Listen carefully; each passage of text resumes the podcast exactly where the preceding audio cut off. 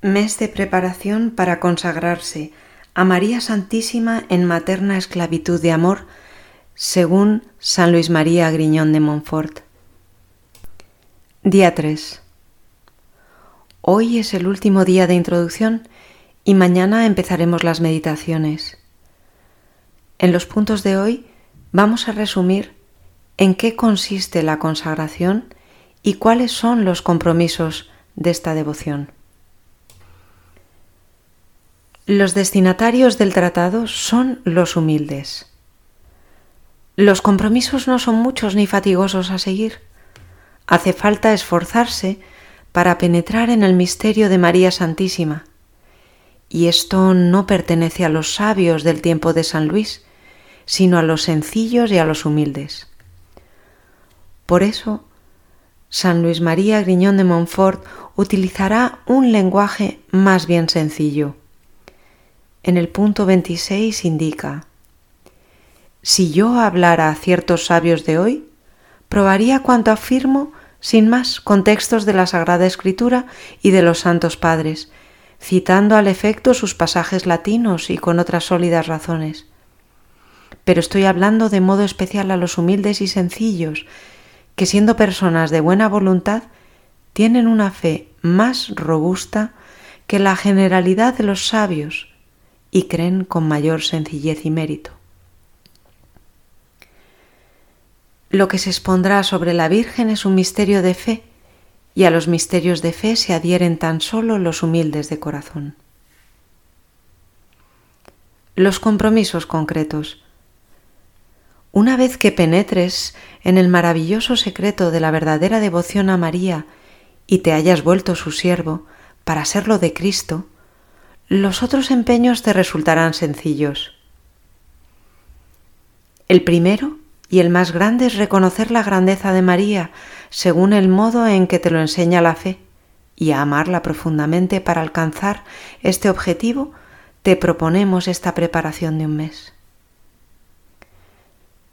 El segundo, después de esta consagración tendrás que vivir tu espiritualidad haciendo todas tus obras externas e internas por María, con María y en María, ofreciendo diariamente el fruto de tus obras para que ella lo distribuya a quien quiera y las presente a Jesús.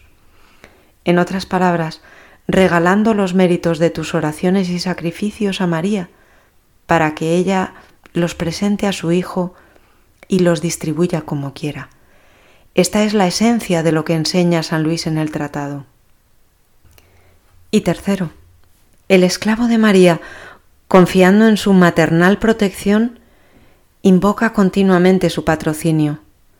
Puedes hacerlo de muchas maneras internas y externas, recitando el rosario, llevando una medalla de María, Reina de los Corazones, o una cadenilla en signo de tu dignidad de esclavo, como ella misma se declaró esclava respondiendo al ángel, He aquí la esclava del Señor.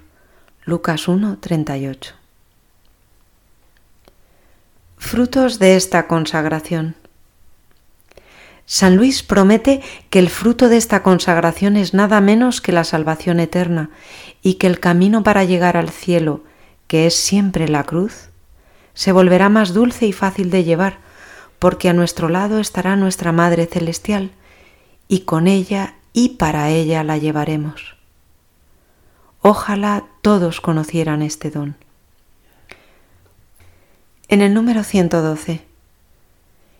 Qué bien pagado quedaría mi esfuerzo si este humilde escrito que cayendo en manos de una persona bien dispuesta, nacida de Dios y de María, descubriera e inspirara con la gracia del Espíritu Santo la excelencia y precio de la verdadera y sólida devoción a la Santísima Virgen que ahora voy a exponer.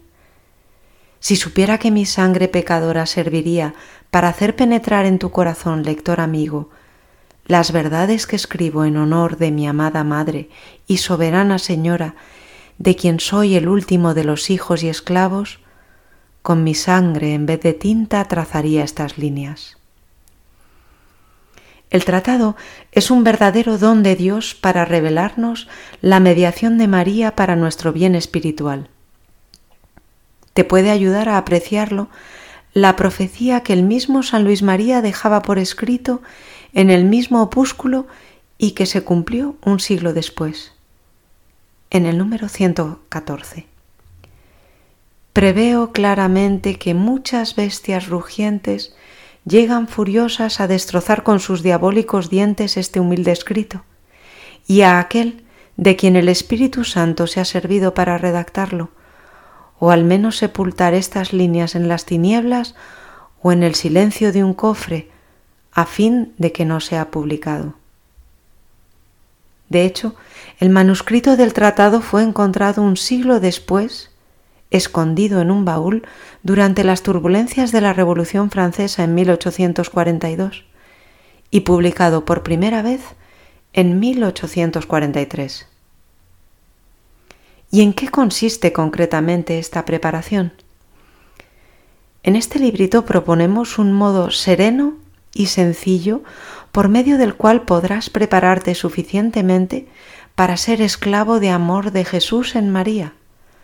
Sobre el motivo de este título puedes ver cómo lo explica el santo en el párrafo 244. Consiste en prepararte durante un mes dedicando alrededor de diez minutos por día a dos puntos.